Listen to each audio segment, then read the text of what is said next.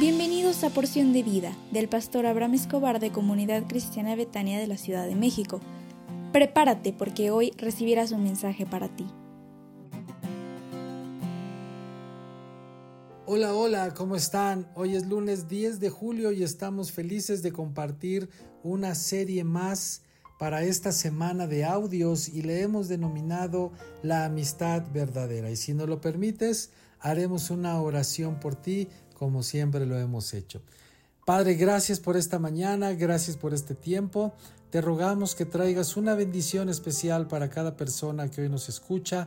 Te rogamos que tu mano esté a favor de ellos, que traigas prosperidad, sanidad y puedan ver milagros que han estado esperando en esta misma semana. Señor, lo ponemos en tus manos y que traigas protección a cada uno de los que estamos escuchando. Te lo rogamos en el nombre de Jesús. Amén y amén.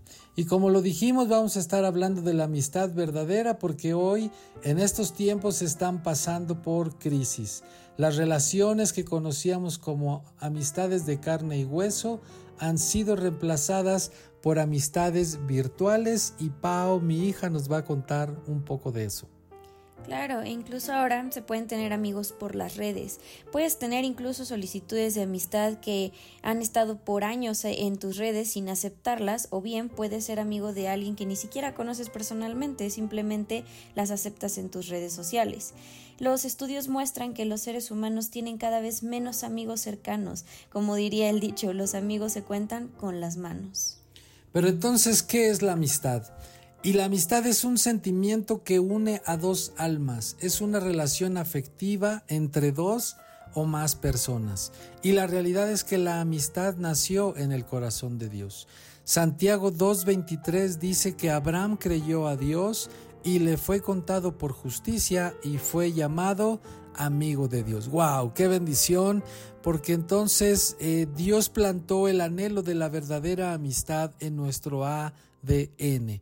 Un ser humano difícilmente podrá florecer plenamente si no tiene amigos y las historias como la vida del llanero solitario realmente solamente existen en las películas. Dios desde un principio nos creó a nosotros para vivir en comunidad y en esta semana hablaremos acerca de lo que es la amistad, algunos consejos para poder construir amistades que glorifiquen a Dios y también algunos ejemplos bíblicos de amistades que nos van a servir para nuestra vida diaria.